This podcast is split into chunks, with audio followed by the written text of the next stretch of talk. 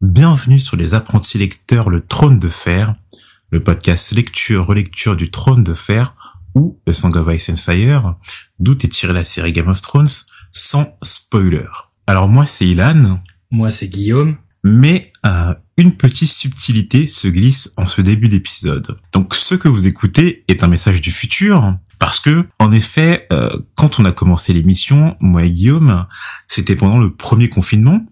Donc on enregistrait à distance avec des micros qui n'étaient pas euh, dans le haut du panier, c'est le cas de le dire. Donc euh, le, son de ces premiers épisodes n'est pas terrible. On voulait en informer nos nouveaux éditeurs car euh, on a eu énormément de retours de personnes qui ont failli lâcher le podcast à cause de la qualité des, des sons des premiers épisodes. Heureusement qu'ils sont restés ensuite parce que le contenu était bon et qu'ils nous ont fait confiance. Mais pour vous prévenir, euh, la qualité audio est très moyenne euh, du prélude jusqu'au chapitre 3. Ensuite, le confinement s'est terminé, donc on a commencé à enregistrer ensemble, moi et Guillaume, donc la qualité du son s'améliore à partir du chapitre 4. Et si vous tenez vraiment à une qualité de son excellente en écoutant le podcast, on a investi dans un micro professionnel à partir du chapitre 16.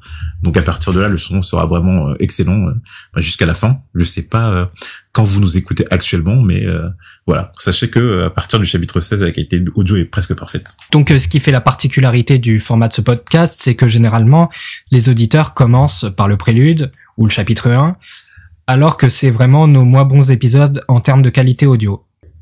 Donc on tenait à prévenir nos nouveaux auditeurs pour pas qu'ils se fient à la qualité des premiers épisodes et qu'ils passent à côté du reste du podcast.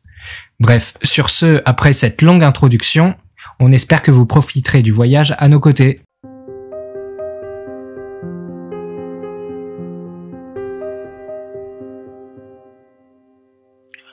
Bienvenue sur le podcast des apprentis lecteurs Le Trône de Fer, le podcast sans spoiler car il est réalisé par un lecteur de la saga et un non-lecteur de la saga. Mon nom c'est Ilan, je suis l'hôte de l'émission et celui qui a lu les livres et qui donc jouera le rôle de guide lors de cette émission. Et je suis accompagné par Guillaume, un lecteur novice qui n'a pas lu les livres de la saga du Trône de Fer. Voilà. Donc ce podcast est adapté à une première lecture de la saga ou à une relecture car il est totalement sans spoiler. Je tiens à insister dessus. Donc si c'est votre première lecture, vous découvrirez l'histoire au même rythme que Guillaume, qui lui n'a jamais lu les livres de la saga. Donc, comment se déroulera ce podcast? Avec Guillaume, on va réaliser un épisode par semaine, et lors de ces épisodes, on va discuter d'un chapitre à chaque fois. Donc aujourd'hui, on va discuter du prologue, ou du prélude, la semaine prochaine du chapitre 1, dans deux semaines du chapitre 2, et ainsi de suite, jusqu'à attendre, espérons-le, euh, alors pour l'instant il y a cinq tomes au trône de fer, le sixième est attendu, mais on va avancer pas par pas, semaine par semaine, chapitre par chapitre, et on verra bien où cela nous mène. Mais voilà. Donc comme vous l'avez compris, je répète, ce sera, ce sera un podcast sous forme de discussion autour d'un chapitre que Guillaume lira chaque semaine. Moi j'ai déjà lu la saga, donc ça sera une relecture, et puis on va discuter autour de cela. Alors moi je suis très très très excité à l'idée de relire l'intégralité de la saga du trône de fer et de faire cette émission avec Guillaume. Pour être sincère avec vous, c'est vraiment pour cette saga que j'ai décidé de créer le réseau de podcasts des apprentis lecteurs. C'est la saga qui me tient le plus à cœur parce que je trouve que c'est la saga qui est la plus intéressante. Mais bon, euh, parmi mes amis, c'est un secret de polichinelle. Alors, ça me fait très plaisir de faire ces podcasts avec toi. Je me suis toujours dit que je devais lire euh, cette saga et je pense que c'est l'occasion euh, parfaite pour euh, m'y mettre. Ok, je suis content que tu sois aussi excité alors. Alors, on va être tous les deux sincères avec vous. On a tous les deux visionné la série Game of Thrones. Moi comme Guillaume, même si lui, comme je vous l'ai dit, n'a pas lu les livres. Donc c'est sûr que il est au courant des éléments présents à la fois dans la série et dans les livres. Donc, euh, alors il y aura certains twists sur lesquels il ne sera pas surpris vu qu'ils apparaissent dans la série, et il y en aura d'autres. Plus on avancera dans la saga, plus on avancera dans les épisodes, dans les émissions, et plus je pense que tu vas être surpris, Guillaume, parce que, eh bien, plus on avance, plus les livres, plus les livres s'éloignent de la série. en tout cas, la série s'éloigne des livres plutôt. Mais c'est vrai qu'il est au courant de plusieurs, forcément, euh, des, de tous les éléments qui, qui sont présents dans la série. Et alors j'ai discuté avec lui en amont de ce podcast pour voir à peu près euh, ce qu'il connaissait du trône de fer. Et je sais qu'il est au courant de deux gros twists qui se passent exclusivement dans la série, pardon, dans les livres, mais qui ne sont pas présents dans la série. Alors ces deux gros twists, je, je ne vais pas vous les révéler, mais si vous suivez ces épisodes, si vous suivez cette émission, peut-être que vous les découvrirez. Euh, mais bon, je suis assez déçu que Guillaume, euh, bah, tu les aies pas découverts euh, en, en lisant la saga. Malheureusement, ouais. C'est bon. D'après ce que tu me dis, il y a encore plein de choses que j'ai à découvrir.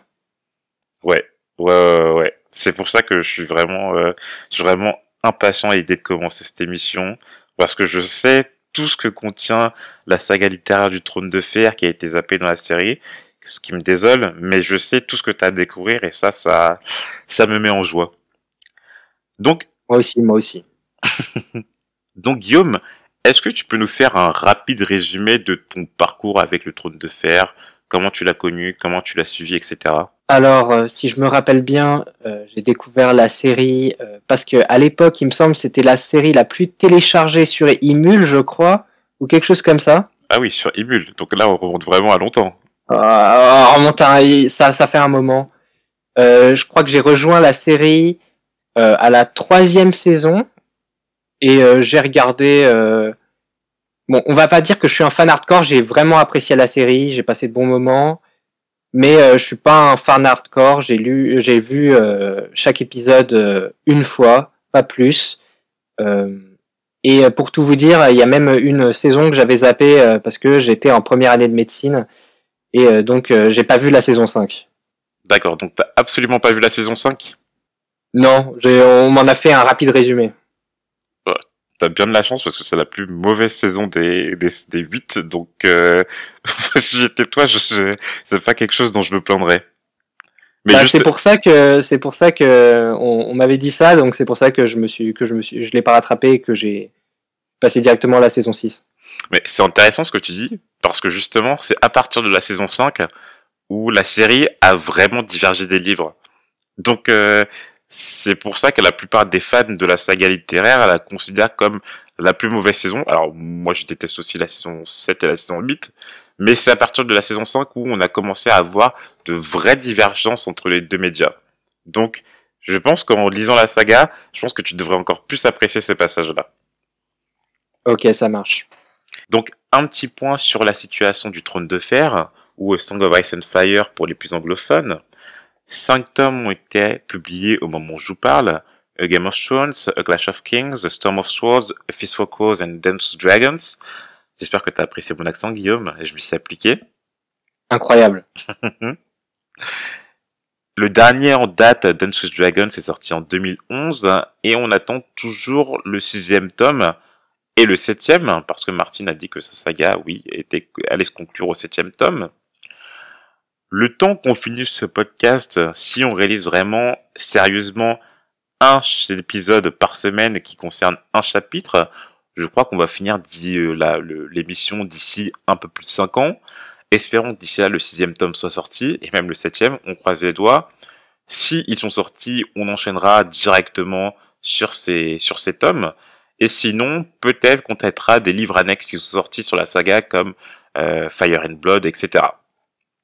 Deux petites choses avant de nous plonger dans cet épisode. On va beaucoup s'aider avec Guillaume sur cette émission des cartes et des appendices. Alors les cartes, pour l'instant, on n'est que au tome 1 du Trône de Fer, donc il n'y a que la carte de Westeros qui est présente à la fin du bouquin.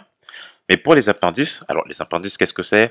Vous savez, c'est ces sortes de fiches qui donnent des informations sur les différentes familles, sur leurs différentes relations, les différents personnages, les bannerets, etc., etc. Et donc, sur ces appendices, c'est un peu plus compliqué parce que les lecteurs francophones dans les éditions françaises n'ont pas eu accès à la version totale des appendices qui sont présents dans la version originale du Trône de Fer aux États-Unis. Et je trouve ça très dommage parce que ces appendices sont très utiles à la compréhension du Trône de Fer. Donc, lorsqu'on va faire cette émission avec Guillaume, on va s'aider des appendices originales, celles qui sont présentes dans l'édition originale du Trône de Fer. C'est-à-dire que si y a un personnage dont on n'a jamais vu le nom, euh, je vais demander, soit moi, soit je vais demander à Guillaume d'aller rechercher ce personnage dans les appendices pour qu'il ait des informations à propos de celui-ci, à propos de sa famille, à propos de sa filiation, à propos de sa maison, etc., etc. C'était les deux points que je voulais aborder avant que euh, on s'attaque à ce prélude. Est-ce que tu es prêt, Guillaume, à t'attaquer au trône de fer? Totalement. Prêt comme jamais. C'est parti. Alors, est-ce que tu peux nous faire un rapide résumé de ce prélude, s'il te plaît, Guillaume? Alors, dans ce prélude, d'après le texte, nous nous trouvons dans la forêt hantée au-delà du mur, où trois personnages, Jared, Will et Sir Royce, qui appartiennent à la garde de nuit, euh, sont à la recherche de sauvageons que Will retrouve morts, tout seul, et décide d'alerter ses deux camarades. Sir Waymar Royce n'y croit pas et décide de partir à la recherche de ces cadavres. À leur grande surprise, à leur arrivée, les cadavres avaient disparu et le groupe se retrouve confronté à ce qui est cité dans le texte comme des autres, les autres, de grands personnages difficiles à décrire, mais aux yeux bleus flamboyants et armés de lances assez étranges, inhabituelles. Sir Waymar, Royce, se retrouve, encerclé et décide d'affronter un des autres et se fait euh, tuer sans effort par un des membres un des autres. Apparemment, sorte de monstre, créature fantastique qu'on ne, qu'on ne connaît pas. Merci Guillaume pour ce beau résumé, pour ce beau premier résumé. Espérons que les suivants soient encore mieux, mais je ne pense pas. je suis en train de te flatter. J'espère que tu le Ah remarques. Tu me mets la pression là. Donc, voilà. T'as cité trois personnages qui apparaissent dans ce texte. Gareth, Weimar Royce et Will. Alors, qu'est-ce que tu peux me dire sur Weimar Royce? Alors, Waymar Ross euh, semble être euh, un des, une des toutes jeunes recrues euh, de la garde de nuit. Mhm. Semble, contrairement à ses deux camarades, il semble venir d'une famille euh, aisée et beaucoup mieux habillé qu'eux. Il a une épée sertie de joyaux et il est décrit comme un, un des rejetons de trop de sa famille. Et il a été envoyé au mur pour la garde de nuit. D'accord. Alors, deux choses. Tu m'as dit qu'il venait d'une famille, euh, je sais pas si tu m'as dit assez noble, je crois que c'est ça. Est-ce que tu peux rechercher la famille Royce, s'il te plaît, dans les appendices pour qu'on ait un peu plus de contexte? Euh, ouais, je peux faire ça. Je vais faire ça tout de suite. Alors, il est dit que la maison Royce, euh, enfin, est une, fil- une filiale de la une plus grande maison qui est la maison Harin. Mhm. Euh, je retrouve pas euh, Weimar Royce en personne cité dans ces euh, dans, dans cet appendice. Ok. Qui, dans les appendices, euh, qui appartient à la maison Royce Alors, on a Lady Jane, on a euh, Lord Nestor Royce, surintendant du Val, Sir Albar Royce, son fils, et Mia Stone, Mia Stone, bâtarde à son service. D'accord. Alors, juste, est-ce que tu peux me dire ce que c'est un surintendant? Tu tu me mets en difficulté, Ilan. J'en ai aucune, j'en ai aucune idée, Ilan. Tu peux Je- m'éclairer Tu sais pas ce que c'est? Ok, donc un surintendant, c'est la personne qui a la charge de la gestion administrative d'un royaume en l'absence du seigneur suzerain légitime. C'est-à-dire Merci Wikipédia. Donc c'est-à-dire que si dans la maison Harin il y a justement une absence d'un suzerain légitime, ça sera la maison Royce qui prendra le relais au niveau de la gestion administrative.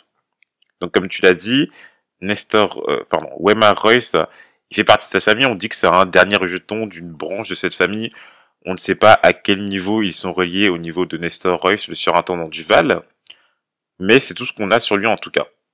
Et deuxième chose, alors tu dis qu'il a été envoyé par la garde de nuit. Alors ça, est-ce que tu l'as lu? Pour la garde, pour la garde de nuit. Alors ça, est-ce que tu l'as lu? Je crois pas que dans le texte il dit qu'il a été envoyé à la garde de nuit ou qu'il a été envoyé pour la garde de nuit. Bah pour moi c'est genre en mode ils ont tu vois ils ont trop de ils ont trop de fils trop riches en rejetons Mhm. et ils l'ont ils l'ont envoyé à la garde de nuit. D'accord, ok. Donc tu penses que si par exemple une famille noble a beaucoup d'enfants et ne sait pas quoi faire des derniers rejetons, il les envoie à la garde de nuit? Ouais, c'est D'accord, c'est ok. ce que je pense. Ok, bon, on y reviendra après, mais d'accord, je retiens ce que tu viens de me dire. Donc, on vient sur Weimar Royce. D'accord, au niveau de son comportement, tu l'as trouvé comment? Bah, il est hautain, il est insupportable. euh, Mhm. et il, il vient à peine d'arriver depuis un an et il prend déjà, euh, il prend déjà les devants euh, par rapport à ses deux camarades qui ont beaucoup plus d'expérience que lui. Et alors, ça, tu penses que c'est naturel, du coup, qu'ils prennent les devants? Comment ça se fait que c'est celui qui soit en charge de l'expédition? Bah, Moi, je pense que c'est, euh, je pense que c'est, s'il est en charge de l'expédition, c'est, c'est, c'est le pistonnage. Hein. C'est le piston. Toujours le piston, rien que le piston. Ok. Ouais, bah comme tu l'as dit, pareil, moi j'ai trouvé arrogant, méprisant, orgueilleux. Alors deux petites choses, hein. par exemple son cheval qui est le plus lot, plus son épée, plus ses habits, etc. Donc tu vois que le gars il essaye de se mettre en valeur lors de cette expédition, mais que c'est un peu con. Flex. il essaye de flex. Mais par exemple que c'est assez con parce que euh, je crois que c'est Will qui dit que son cheval n'est pas du tout adapté à cette expédition quoi. Donc euh, un peu con sur les bords. Mais par contre, moi j'ai trouvé quand même intelligent par rapport par exemple à sa réflexion au niveau du froid et euh, le mur qui chantait. Oui, c'est vrai, c'est vrai que il avait quelques bons réflexes. Euh, il me semble aussi que c'est lui qui voulait pas allumer de feu parce que pour pas se faire repérer. C'est vrai qu'il semble quand même avoir euh, quelques connaissances sur euh, sur euh, les batailles, etc. Hum. Ouais, bien vu. Et pareil, j'ai trouvé aussi bien bien bien courageux à la fin. Je trouvais que sa dernière scène, elle était vraiment classe de sa part. Surtout la ligne, euh, il n'avait plus un gamin, un homme bien digne de la garde de nuit quand il était en face de l'autre et qu'il euh, n'a pas fui, qu'il l'a combattu. Euh, alors je trouve qu'on a une belle dualité entre le fait que ce soit ok, un petit con prétentieux de 18 ans, etc. Mais que par ailleurs, il pouvait aussi montrer du courage. Je trouvais que c'était euh, Enfin, Ouais, c'est vrai. C'est vrai que je m'attendais de sa part euh, d'être euh, d'être plus lâche, d'être un peu euh, le stéréotype euh, hum, du petit con, du petit con euh, avec, qui est né avec une cuillère d'argent dans la bouche et qui, euh, une fois sur le terrain, fuit. Mais c'est vrai que ça n'a pas été le cas pour lui. Il s'est bien battu. Euh, Bah après, il est né avec une cuillère d'argent dans la bouche. De... Enfin, c'est quand même le dernier année, il a été envoyé à la garde de nuit, donc je suis pas sûr que euh, que ça soit aussi facile pour lui que ça, mais bon, bah, écoute, euh, ok. même euh, il est, il est, il est arrivé euh, sapé comme jamais.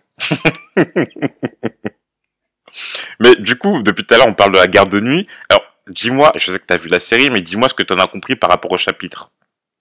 Par rapport au chapitre, euh, t'as- déjà, euh, on sait que leur QG c'est euh, c'est le mur. Mhm. C'est là où euh, donc euh, on peut penser que s'il y a un mur, c'est qu'on veut protéger euh, le pays de quelque chose. Donc je suppose que la garde de nuit est en charge de, de, de surveiller ce qu'il y a au-delà du mur. Ok. Donc, euh, au niveau de la forêt hantée, d'après la carte, c'est ça C'est ça. D'accord. Donc alors pour toi, ça, ça serait plutôt quoi alors du coup cette garde de nuit? Ce serait plutôt un ordre guerrier, une prison? Parce que dans le texte, c'est dit que Will, il a rejoint la garde de nuit après avoir été arrêté. Ouais, c'est vrai. Donc euh, je pense que c'est un petit peu plus compliqué que ça parce que dans le cas de Sir euh, de, de Sir Weimar Royce, euh, il a pas l'air d'avoir commis un crime en particulier. Je, je pense que quand même pour euh, pour rejoindre cette garde, il faut il faut le vouloir parce que il faut euh, faut quelque part il faut le choisir. Alors dans le texte, c'est dit que Will a dû choisir entre perdre sa main et rejoindre la garde de nuit. Alors c'est vrai que si on doit choisir, le choix il est, il est pas compliqué. Hein. Ouais. Ouais, c'est vrai. Je bah, je pense que du coup, euh, c'est être à la garde de nuit, c'est une tâche difficile. Donc, ils sont à la recherche de de main d'œuvre. Mhm. Donc du coup, Et, ça euh, serait... ok. donc du coup, tu penserais que ça serait, alors ça serait une prison ou en tout cas euh, euh, une sorte de lieu où on envoie euh, peut-être les captifs, des prisonniers, mais ça serait aussi un endroit où on pourrait vouloir de la rejoindre. Ouais, je pense. En fait, je pense que c'est un peu du travail d'intérêt général. Ok. Oh, travail d'intérêt général, j'aime bien ce terme, je retiens. Donc voilà, on voit que à la garde de nuit, en tout cas dans le texte, c'est dit qu'ils s'habillent tout en noir. Ils se nomment les frères noirs d'ailleurs. Que euh, leur rôle, c'est de patrouiller à la recherche de sauvageons. Donc c'est un peu ce que je viens de dire. Donc c'est de surveiller ce qui se passe au-delà du mur. On sait que, bah, alors sûrement, les sauvageons justement sont euh, les habitants de cette au-delà du mur dans la forêt hantée. Alors, est-ce que tu te rappelles de, de la circonstance dans laquelle a été arrêté Will? Euh, là, tout de suite, non, faudrait que tu me, tu me la rappelles. Ok. Donc Will, il a été surpris à braconner sur la terre des Malister. Un nom qui est cité dans le texte, hein, les Malister. Alors, est-ce que tu peux me dire dans l'appendice ce que tu trouves sur les Malister Parce que dès qu'un nom apparaît, je vais te faire rechercher dans l'appendice pour que tu sois bien conscient de toutes les maisons, de toutes les affiliations, pour que plus tard tu ne sois pas perdu et pour que nos éditeurs aussi euh, ne soient pas perdus euh, lorsque des noms inconnus sont cités. Alors, j'ai trouvé un personnage qui s'appelle Jason Malister, Mhm. qui, appart- qui, apparterait, qui appartiendrait, excusez-moi, à, la, à une plus grande maison qui est la maison Tully. D'accord, donc il sera affilié à la maison Tully. Et lui, euh, alors il serait le Jason Malister, tu as vu, c'était le sire de, de quel lieu? De Salvemer. D'accord. Est-ce que tu vois la carte dans la, sur la carte où se situe Salvemer Pas du tout. D'accord, j'ai un peu t'aider. Salvamer, c'est au niveau du sud. Alors, sur la carte, c'est dans le nord, mais c'est une terre du sud. Et je sais pas si à l'ouest, tu vois les îles de fer. Et bon, j'ai trouvé. D'accord. T'as vu où c'était Salvemer J'ai trouvé. Ok. Donc, ils sont affiliés, c'est les bannerets des Tully. Et les Tully, eux, sont les sires, en tout cas, sont euh, les, les, les- ceux qui gouvernent Vivzeg. Je sais pas si tu vois Vivzeg. C'est juste au nord de Salve, au sud, pardon, de Salvemer. Oui, j'ai trouvé. Ok. Donc, par rapport au, au Malister, on dit que justement Jason Malister est le sire de, la, de Salvemer et qu'il possède un fils, Patrick Malister, qui est son fils et héritier. Et donc, c'est sur les terres de Jason Malister à Salvemer que Will s'est fait arrêter et qu'il a été envoyé à la garde de nuit. Alors, par rapport à la garde de nuit, est-ce que tu as repéré dans le texte ceux à qui sont supposés répondre euh, les trois protagonistes de ce prélude? Alors, il me semble qu'à un moment euh, est cité euh, dans un passage les, les ordres de Mormon. D'accord, ouais, t'as bien vu, Mormon. Et le deuxième? Alors, si je me trompe pas, il y a un, il y a un maître qui s'appelle Aemon. Ok, Mess Aemon. En plus, tu l'as bien prononcé. Quand tu as un A et un E à côté, c'est, ça se prononce E, en fait. C'est pas Mestre Aemon, c'est Mestre Aemon. Aemon. Ok. On va commencer par lui. Alors, est-ce que tu as pu avoir des indices sur son rôle présumé à la garde de nuit? Euh, je pense euh, c'est un peu le médecin, euh, c'est un peu le, le médecin, le, le guérisseur. Mhm. Euh, un des personnages, si je me trompe pas, Will ou Gareth. Excuse-moi, je me souviens pas exactement. euh, s'est retrouvé avec des engelures, a perdu euh, des doigts, des oreilles euh, au- euh, pendant ses expéditions, et que et à un moment il citait le, le scalpel de de Maître Aemon. Ok. Donc je suppose qu'il je suppose, je suppose qu'il fait des, des amputations, etc. Donc je pense que c'est le médecin. D'accord. C'est bien, t'as bien trouvé, je suis, d'accord, je suis content. Et au niveau de euh, Mormon, du coup? Alors Mormon, hum, il me semble qu'il n'y a pas grand chose sur lui. Euh, qu'on sait, c'est que voilà, il donne les ordres, euh, il, le craignent un petit peu, mais sinon j'ai pas pas trop d'infos en mémoire en tout cas. Non, t'as tout à fait raison. Il n'y a pas trop d'informations sur Mormon. On sait juste que c'est lui qui leur a donné les ordres d'aller euh, chercher ces sauvages. Mais du coup, alors est-ce que tu peux chercher la maison quand même, euh, en tout cas le, le terme Mormon dans les appendices Moi, je sais qu'ils que je sais qu'ils apparaissent. Je sais que c'est important, mais c'est pour toi. Est-ce que tu peux aller chercher Mormon dans les appendices? Oui, alors ils sont affi- euh, j'ai un personnage qui s'appelle euh, Meiji Mormon, D'accord. dame de l'île aux ours, Ok. affiliée à la maison Stark. Ok. Bien vu. Maggie Mormon, dame de l'île aux ours. Alors, est-ce que tu vois où est l'île aux ours sur la carte? Oui, j'ai trouvé. Ok. C'est- au nord, Ouais, près du bois au loup. exactement. C'est juste au sud de la grève glacée. C'est ça. Et donc ils sont affiliés aux Stark. Alors les Stark, est-ce que tu sais c'est les sires de de quel lieu? Alors je sais que tu sais c'est les sires de quel lieu si t'as vu la série, mais pour en tout cas, Ouais, je sais. Si ça serait votre première lecture, on vous euh, euh, on vous mâche tout pas à pas. Alors, euh, dans l'appendice, ils, sont, ils disent, il est dit qu'il règne au nord depuis Winterfell. Mhm. Winterfell, euh, bah, juste à côté du bois au loup, dans le nord, un peu dans, ouais, dans le nord. Ok. D'accord. Voilà. Donc on a Maggie Mormon.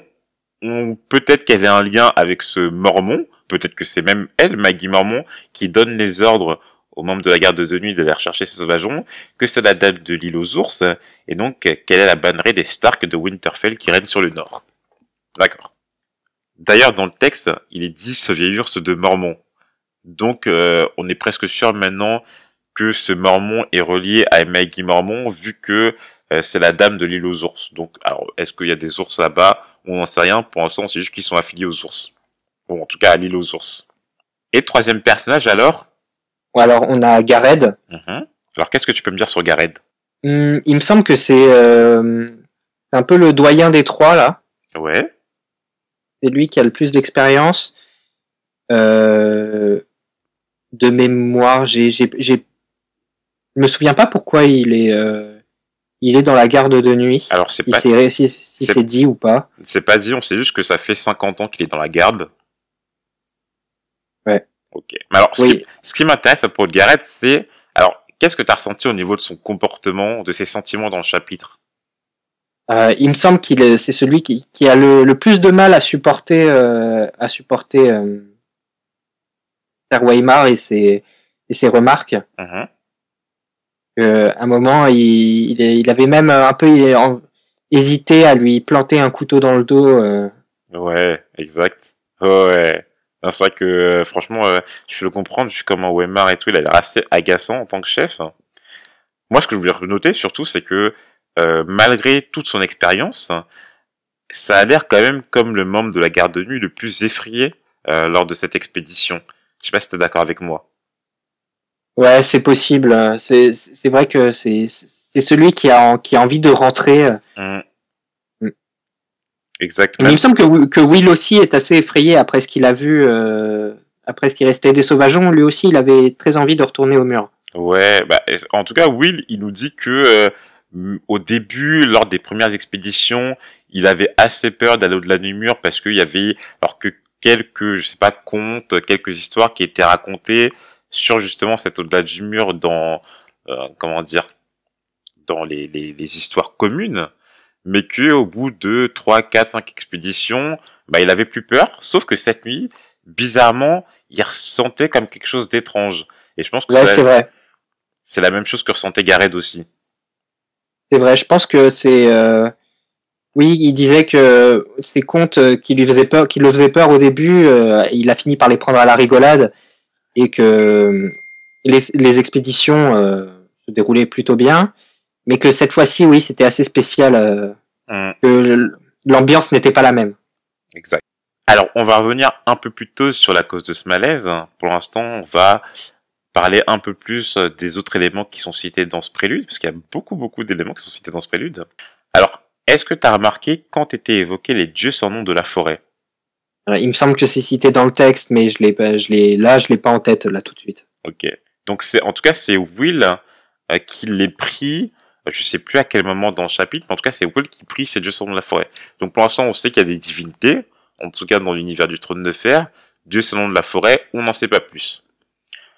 Pareil, un autre nom qui est cité dans le chapitre, c'est vrai que là c'est un peu lisse, mais c'est parce qu'il y a beaucoup de noms qui sont évoqués, euh, que l'on ne connaît pas, qui sont introduits, euh, bien sûr, dans le texte des cours, soit de monologue, soit de dialogue, mais dont euh, on n'a pas encore conscience.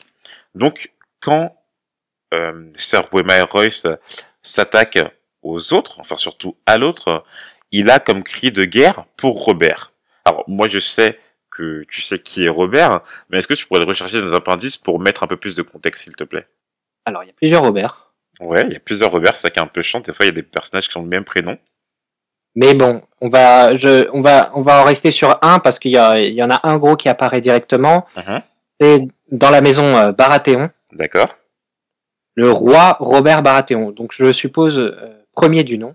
Et donc je suppose que quand euh, on, on, crie un, un dernier cri de guerre, si on cite euh, quelqu'un, ça doit être quelqu'un d'important. Et le roi, je pense que ça remplit bien ce rôle. Voilà, t'as complètement raison. Donc quand Weimar crie pour Robert, ça renvoie à Robert Baratheon, qui est le roi Robert, le roi du royaume qu'on ne connaît pas encore, en tout cas par rapport à ce prélude.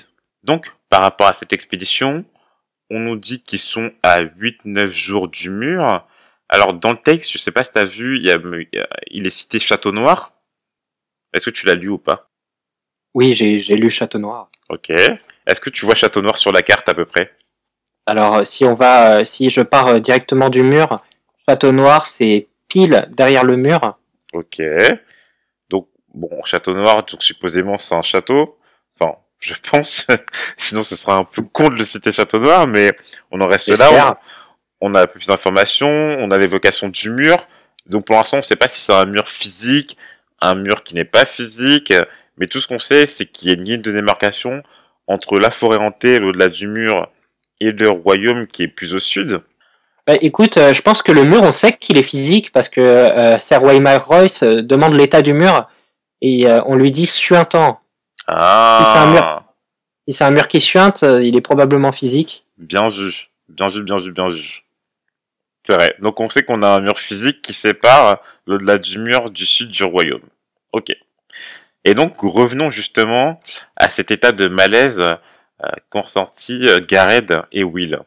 Alors, est-ce que tu peux nous dire à peu près euh, par rapport à quoi c'était, etc., etc. Alors, il me semble qu'ils avaient l'impression d'être épiés Mhm. que le froid était euh, hein, que l'ambiance était particulière, que le il faisait un froid de loup. Je, de mémoire, c'est un peu cette ambiance-là qui me revient. euh, l'impression d'être épié, l'impression d'une atmosphère un peu étouffante. euh. Ouais, non, mais c'est ça. C'est euh, une impression. Alors, je sais pas si épié c'est dans le texte, mais c'est vraiment une impression d'une étrangeté dans l'atmosphère, au niveau de l'environnement, de la température. Sûr que, en tout cas, ça ressemble pas aux différentes expéditions qu'ils ont pu avoir par le passé. Bon, bah, on se rend compte au niveau de l'histoire, comme on l'a dit dans le résumé, que Will euh, était parti était parti chercher ses sauvageons, qu'il les avait trouvés mais qu'ils ne bougeaient plus. Il s'est dit que c'était par rapport au froid. Weimar en a douté parce que, comme le mur sointé, ce n'était pas possible que ce soit le froid qui les avait tués, en tout cas pas cette température, et surtout que ces sauvageons étaient habillés chaudement. Lorsque Will et Weimar sont repartis chercher ces sauvageons, ils avaient, ils avaient disparu, mais pas leurs affaires, et donc c'est à ce moment-là que les autres sont apparus. Alors, est-ce que tu peux me dire ce que tu as compris à peu près sur les autres? Les autres, euh, on, on a l'impression que c'est, c'est, ce sont des créatures qui, qui sont pas humaines, Ouais, sont, qui sont pas humaines, qui sont de, d'une taille, euh, de, une silhouette squelettique, d'une taille plus grande que la normale, sont, euh, qui possèdent des armes euh, qui sont pas habituelles, qui ne ressemblent à, à rien à ce qui est forgé par les humains. Ils ont euh, aussi, on, on les remarque par leur, euh, leur- leurs yeux qui sont vraiment particuliers, qui sont bleus, Ouais, d'un bleu, d'un bleu tellement bleu, enfin qui ri- rien à voir avec euh, les yeux d'humain. d'accord. Je pense que tu as, cité beaucoup de choses, c'est qu'on en apprend beaucoup. Enfin, beaucoup et très peu en même temps sur les autres. On sait aussi qu'ils ont un rapport au froid. Un Oui, c'est vrai.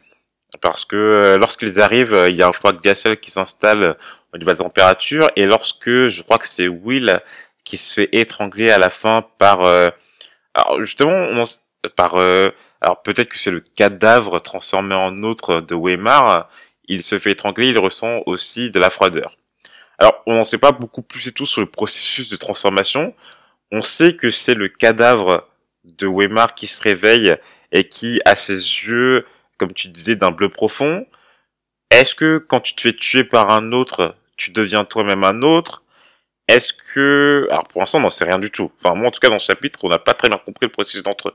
le processus de transformation. Oui, c'est vrai. Mais on a l'impression que, enfin, on devient pas tout à fait un autre parce que on, devient un peu le, enfin, on n'adopte pas la même, euh, la- la- enfin, les mêmes caractéristiques physiques que que les autres. Mhm. C'est juste qu'on on a, on a le même aspect qu'on avait avant, mais juste on a les yeux bleus. Mhm. D'accord, donc c'est comme ça que toi tu l'as ressenti, c'est que euh, Ouais, Il- c'est comme ça, ouais, que j'ai ressenti. Que c'est que c'est pas une transformation en. On devient un peu les, le- voilà, les, les- un, un cadavre quoi, un cadavre mais Ouais. avec quelques caractéristiques des autres. voilà que en gros les autres seraient, seraient, euh, des nécromanciens un peu. D'accord, ok. Bon, on retient ça pour la suite et puis on verra en avançant dans la saga si euh, cette théorie euh, s'avère vraie ou pas. Mais en tout cas, on sait qu'on est dans un univers fantastique, qu'il existe ces créatures qui s'appellent les autres. Peut-être que ça sera ça le danger du, de la saga du trône de fer, peut-être pas. En tout cas, euh, tout ce qu'on sait, c'est qu'on quitte euh, ce chapitre avec les cadavres de Will et de Weimar. Il n'y a rien, pas d'informations sur lui à ce stade-là. Bon, voilà, mais je crois que Guillaume et tout, qu'on a tout dit par rapport à ce chapitre, hein, par rapport à ce prélude. Je, je suis pas sûr qu'il y ait beaucoup de choses à rajouter, à part si t'as... Non, je pense qu'on a fait un bon tour du chapitre. Ouais, Euh, on, a, on a cité pas mal d'éléments qui, voilà, qu'on a essayé de voir en détail euh, les noms, euh, les noms propres qui étaient cités. mhm. Si. Ouais, bah c'est vrai que, bon, en tout cas, il y a une seule action qui se passe dans le chapitre, hein, qui est entourée par euh, une introduction de multitudes soit d'institutions, de lieux, de personnages. Donc pour l'instant, c'est vrai qu'on est un peu euh, bloqué à, stade- à ce stade-là par rapport à ce prélude. Et puis, euh, en continuant la lecture au niveau des différents chapitres, au fur et à mesure, et ben, on va de plus en plus, je pense, kiffer la saga et puis explorer cet univers. Mais en Ah, tout cas, je l'espère. en tout cas, je suis très content d'avoir pu commencer cet épisode avec toi. Bah Moi voilà, aussi, ça me fait super plaisir. merci. Bah voilà, on a terminé cet épisode. On espère qu'il vous a plu. Pour l'instant, je crois que je n'ai pas encore créé tous les liens, tous les réseaux sociaux, etc. pour que vous puissiez nous suivre, mais ça ne serait tardé. Et puis si c'est fait, bah, vous pouvez déjà nous suivre sur ces liens. En tout cas, moi j'ai réellement kiffé euh, faire cet épisode et puis euh, voilà, oh, c'est le premier, euh, donc euh, on va s'améliorer, on va, ça va devenir plus fluide et puis on espère que vous kifferez de plus en plus. Mais euh, je suis sûr que, euh, en tout cas avec Guillaume et tout, on va s'amuser. Ouais. J'espère vous aussi. Et voilà. Donc on se retrouve pour la semaine prochaine et pour le chapitre 1. À la prochaine.